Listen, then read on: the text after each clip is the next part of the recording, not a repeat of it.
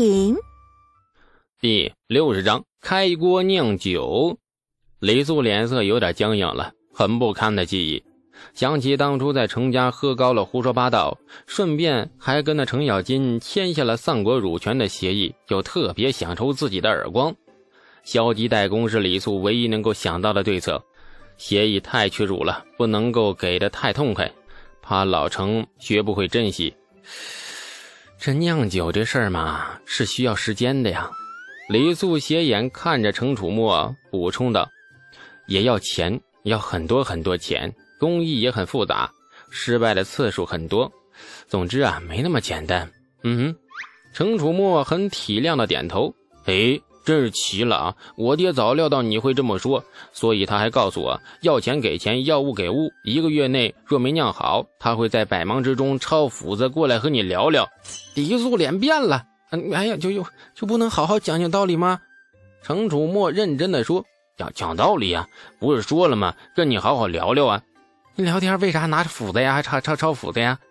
道理讲不通时，自然要抄斧子呀。”程楚墨瞥了他一眼。你不能总讲道理吧？惹到老流氓了。李素只想冷笑，以为这样他就会屈服吗？古人云：“威武不能屈。”自己虽然是农户子弟，但是也是有几分风骨的。于是李素开始忙着酿酒了。毕竟程家带的不错嘛。老流氓虽然粗鲁那么一点，也不是一无是处。就冲他咬金这么喜庆又招财的名字，这李素也不能够跟他对着干。这是李素安慰自己的话，好吧，其其实他是有点怕那个老流氓。高度酒怎么酿来着？李素坐在田埂边，苦苦的回忆，似乎是蒸出来的。说起来这工艺复杂，其实也很简单。哎呀，主要是两样东西，一个是蒸锅，二是冷却器。酿造的过程嘛，发酵那是关键。记忆只是零星的片段，回忆起来很艰难。李素想的头疼，后来渐渐回过味来了。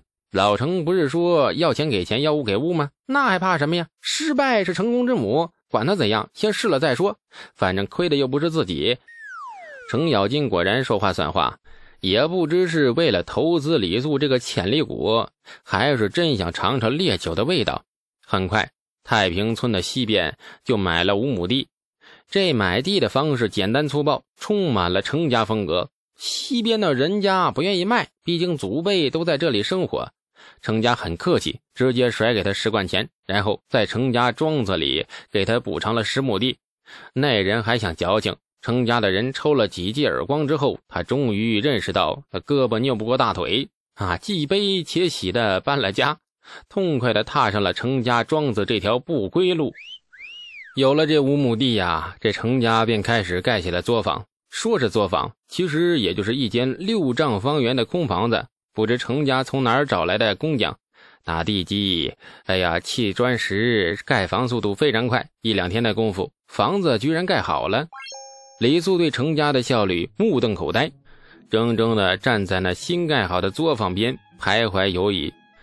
他不知道应该回家将给自己盖新房子的工匠们拉来看看程家盖房子的速度，让他们好好认识到自己，哎，已经成了反面教材。还是应该怀疑程家工匠盖的是豆腐渣工程，最好请程小公爷打包铺盖进去住几天，房子没垮没压死小公爷，那就算过关。作坊盖好了，万事俱备，就等李素开工酿酒了。李素很苦恼啊，跟混世魔王的协议已经认命了。再说反过头来，你想一想，活字印刷术教训在前，在这个年代，你真得找个靠山才能轰轰烈烈干事儿。老程这人不错，除了偶尔坑他一两回，还算是一个合格的事业伙伴。更重要的是，这一家上下全是恶霸，老恶霸领着小恶霸横行长安，所向无敌啊！跟他们混很有安全感。李素苦恼的是，这酿酒的工序真记不得太多了，他只知道先蒸后冷却，可是具体到细节，脑子里却是一团浆糊。程楚墨很热情，作坊盖好的第二天便来到了太平村。或许他对整日逛青楼打猎的日子感到了厌倦了，现在有一个干事业的机会，那于是也是难得上进了一回。缺啥你就跟我说啊！我爹说了，既然是两家合伙，你动心思，程家出钱出物，满长安打听去，我老程家一向是买卖公平，童叟无欺，从不白占便宜。谁敢说一个不字，我抽不死他！程楚墨是胸脯啪啪啪啪啪啪拍的山响，说出这番不知是自夸还是威胁生意合伙人的话。看着空荡荡的作坊，李素开始思考：是啊，缺啥呢？似乎缺很多东西。啊嗯，我要一个锅，非常大的锅，还要有一根铁打的管子。李素不客气地开出了清单。程楚墨旁边跟着的程家一个管事闻言，急忙用笔记下。还缺啥？尽管说。还缺一个不，两面铜镜，一个大的，一个小的。啊！程楚墨跟管事傻眼了。这这这跟酿酒有关系吗？当然有了，酿酒很深奥的学问。学问你懂吗？我问你，知道啥叫光合作用吗？程楚墨和管事傻傻摇头。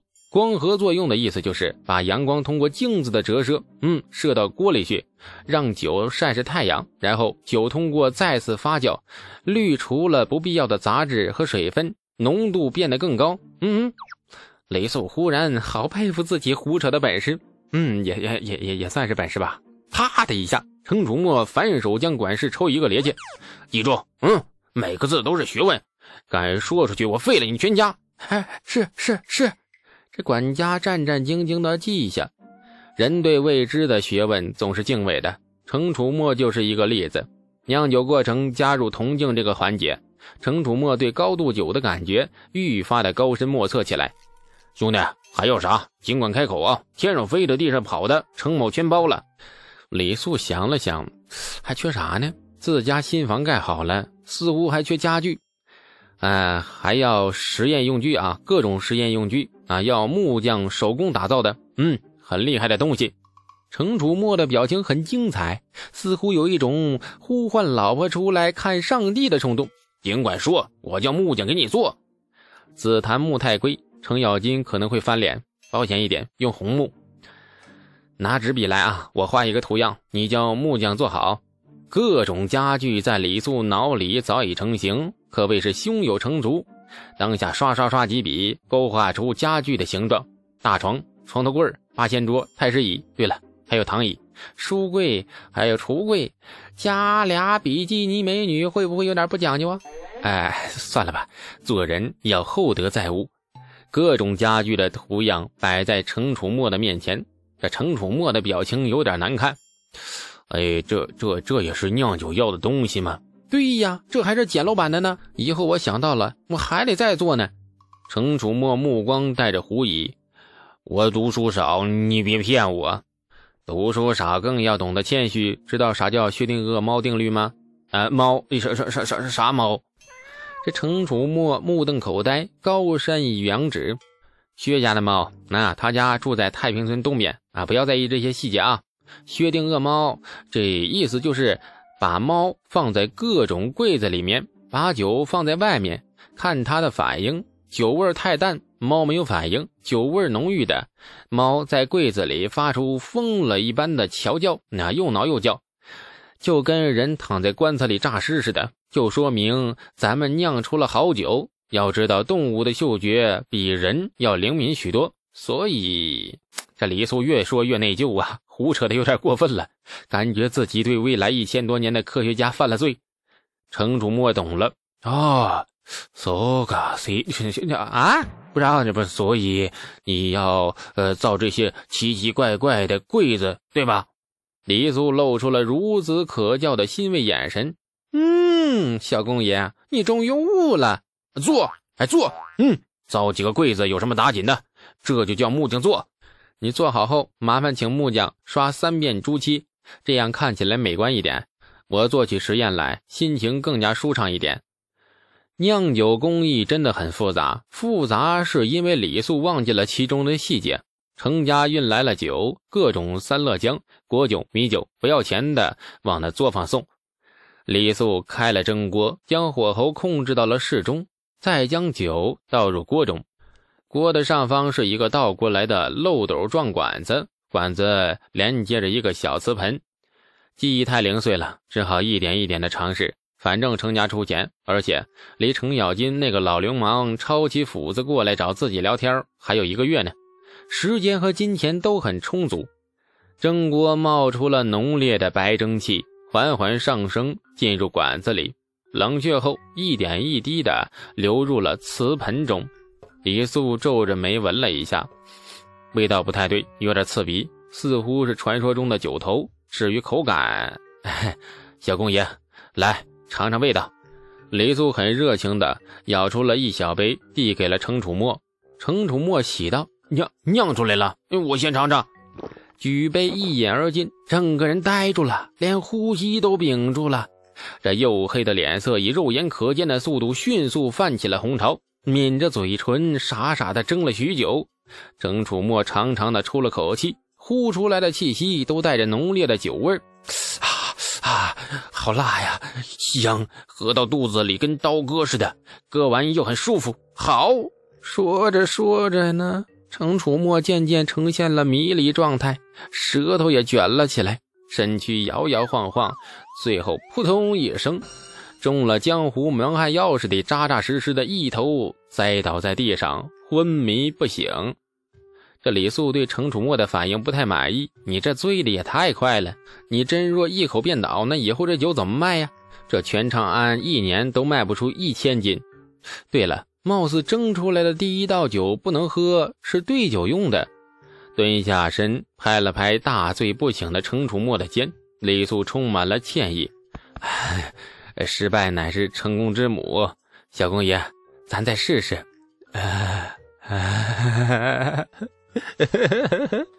这城主莫趴在地上睡得很踏实，嘴角流着口水，傻笑。